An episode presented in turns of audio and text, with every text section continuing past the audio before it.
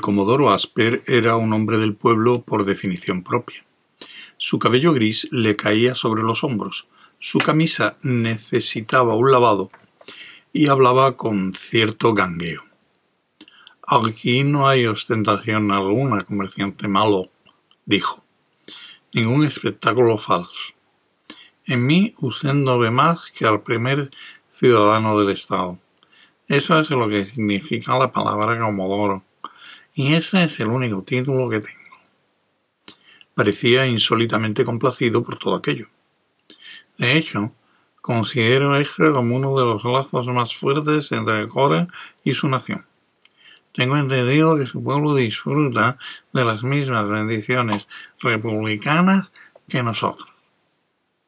Exactamente, Comodoro, dijo Malo con gravedad, tomando buena cuenta de la comparación es un argumento que considero muy a favor de una amistad y paz continuada entre nuestros gobiernos. Paz. Ah. La rala barba gris del comodoro se encogió con las muecas sentimentales de su rostro. No creo que en la periferia haya alguien que tenga tan cerca del corazón el ideal de paz como yo. Puedo decir sinceramente que desde que sucedía mi ilustre padre en la jefatura del Estado, el reinado de la paz nunca ha sido interrumpido. Quizá no debiera decirlo. Tosió levemente. Pero me han comunicado que mi pueblo, mis compañeros son ciudadanos más bien. Me conocen como Asper, el bien amado. Los ojos de Mallow vagaron por el bien custodiado jardín. Quizá los fornidos hombres y las armas de extraño diseño, pero altamente peligrosas, que llevaban estuvieran ocultos en los rincones como una precaución contra él. Sería comprensible. Pero los altos muros cubiertos de acero que rodeaban el lugar habían sido reforzados recientemente. Una ocupación muy poco apropiada para un Asper tan bien amado. Entonces, dijo, es una suerte que tenga que tratar con usted, Comodoro. Los déspotas y monarcas de los mundos circundantes que no disfrutan de una administración ilustrada, a menudo carecen de las cualidades que posee un gobernante bien amado. Por ejemplo, había una nota cautelosa en la voz del Comodoro. Por ejemplo, su preocupación acerca de los intereses de su pueblo. Usted, por el contrario, los comprende. El comodoro mantuvo los ojos en el sendero de gravilla a medida que paseaban. Se acariciaba las manos a la espalda. Mallow prosiguió suavemente. Hasta ahora, el comercio entre nuestras dos naciones se ha resentido por las restricciones impuestas a nuestros comerciantes por su gobierno. Seguramente hace mucho tiempo que usted ha comprendido que el comercio ilimitado, el comercio libre, murmuró el comodoro. El comercio libre, pues, debe usted comprender que sería beneficioso para ambos. Hay cosas que ustedes tienen y nosotros necesitamos, así como cosas que nosotros tenemos y ustedes necesitan. No se requiere más que un intercambio para incrementar la prosperidad un gobernante ilustrado como usted, un amigo del pueblo, y diría, un miembro del pueblo, no necesita argumentos acerca de este tema. No insultaré a su inteligencia ofreciéndoselos. Es cierto. Me había dado cuenta, pero ¿y usted? Su voz era un gemido plañidero. Su pueblo siempre ha sido muy razonable. Yo estoy a favor de todo el comercio que nuestra economía pueda soportar, pero no de sus condiciones. No soy el único jefe aquí, alzó la voz. Solo soy el sirviente de la opinión pública. Mi pueblo no comerciará entre los centelleos carmesíes y dorados. Malou preguntó, ¿una religión obligatoria? Así lo ha sido siempre. En efecto, Seguramente recuerda usted el caso de Ashcombe hace dos años. Primero les vendieron ustedes alguna mercancía y después su pueblo solicitó la completa libertad de los misioneros para que manejaran debidamente las mercancías, que se establecieron templos de la fundación. Entonces se fundaron escuelas religiosas, se dictaron derechos autónomos para todos los oficiales de la religión y, aunque el resultado, Acción es ahora un miembro integral del sistema de la fundación y el gran maestre no puede decir que sea suya ni la camisa que lleva puesta. Oh no, oh no, la dignidad de un pueblo independiente no puede soportarlo. Nada de lo que usted ha dicho se parece siquiera a lo que yo sugiero, comentó Malo. ¿No? No. Soy un maestro comerciante. El dinero es mi religión. Todo este misticismo y esas monsergas de los misioneros me molestan, y me alegro de que usted se niegue a favorecerlos.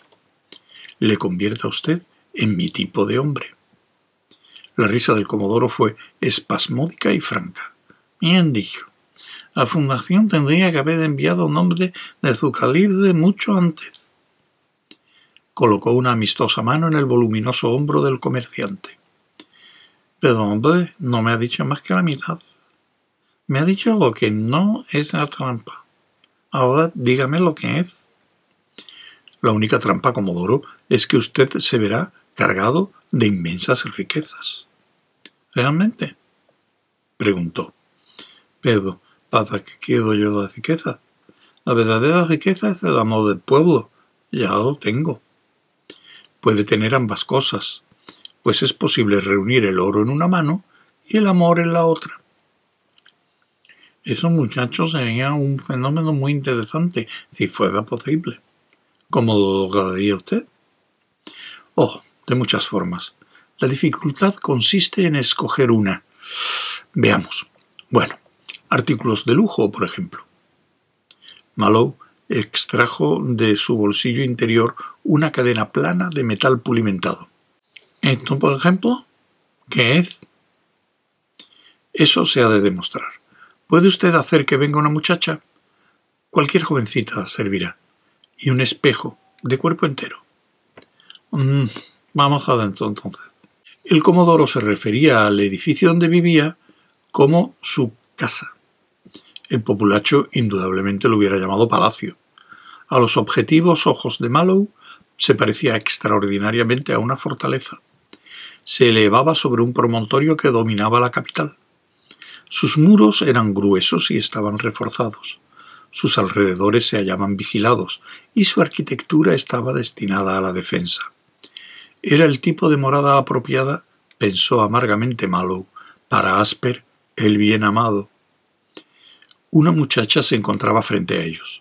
Se inclinó profundamente ante el comodoro que dijo Es una de las sirvientas de la comodora ¿Servirá? Perfectamente. El comodoro observó cuidadosamente mientras Mallow deslizaba la cadena alrededor de la cintura de la muchacha y retrocedía. El comodoro preguntó Bueno, ¿eso es todo? ¿Quiere correr las cortinas, comodoro? Señorita, hay un botoncito al lado del broche. ¿Quiere moverlo hacia arriba, por favor? Adelante, no le pasará nada. La muchacha Así lo hizo. Suspiró profundamente, se miró las manos y exclamó Oh. Desde la cintura, de donde brotaba como una fuente luminosa, había surgido una vaporosa luminiscencia de brillantes colores que la rodeaba, formando sobre su cabeza una centelleante corona de fuego líquido. Era como si alguien hubiese arrancado la aurora boreal del firmamento y hubiese moldeado con ella una maravillosa capa. La muchacha avanzó hacia el espejo y se contempló, fascinada. Tenga. Mallow le alargó un collar de piedras mates. Póngaselo alrededor del cuello. La muchacha así lo hizo, y cada piedra al entrar en el campo luminiscente se convirtió en una llama individual que titilaba y brillaba en carmesí y oro. ¿Qué le parece? le preguntó Mallow. La muchacha no contestó, pero tenía una mirada de adoración en los ojos. El comodoro hizo un gesto y, de mala gana, Ella presionó el botón hacia abajo y la magnificencia se esfumó. Se marchó con un recuerdo. Es suyo, Comodoro, dijo Malou, para la Comodora. Considérelo como un pequeño regalo de la Fundación. Mm. El Comodoro dio vueltas al cinturón y el collar entre sus manos, como si calculara el peso. ¿Cómo están hechos? Mallow se encogió de hombros.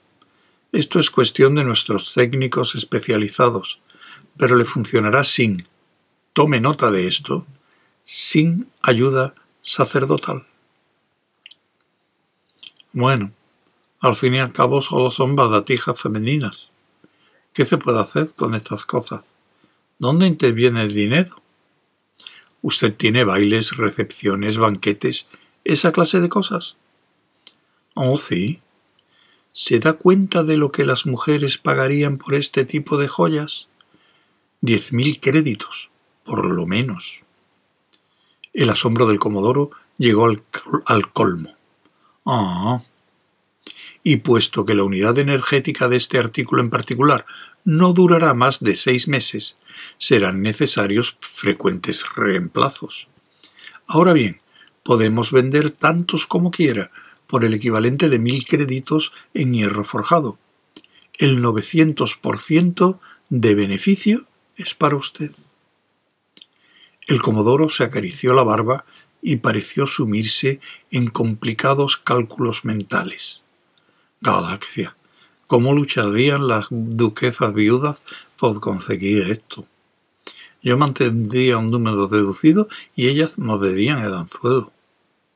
Naturalmente no convendría que se enteraran de que yo en persona. Malou dijo: Podemos explicarle la manera de montar sociedades ficticias, si usted quiere. Luego, contando con nuevas empresas parecidas daríamos nuestra variada producción de los aparatos domésticos. Tenemos hornos plegables que asan las carnes más duras en solo dos minutos. Tenemos cuchillos que no necesitan afilarse. Tenemos el equivalente de una lavadora completa que puede meterse en un armario y funciona automáticamente. Y lavavajillas, y fregadoras de suelo, barnizadores de muebles, precipitadores de polvo, cualquier cosa que desee. Piense en su creciente popularidad si las pone a disposición del público. Piense en su creciente cantidad de mm, bienes mundiales si se venden como parte de un monopolio gubernamental, al precio sin protestar. Y no necesitan saber que usted los importa. Y considere que ninguno de estos aparatos requerirá la supervisión sacerdotal todo el mundo será feliz. Excepto usted, al parecer, que es lo que usted obtendría.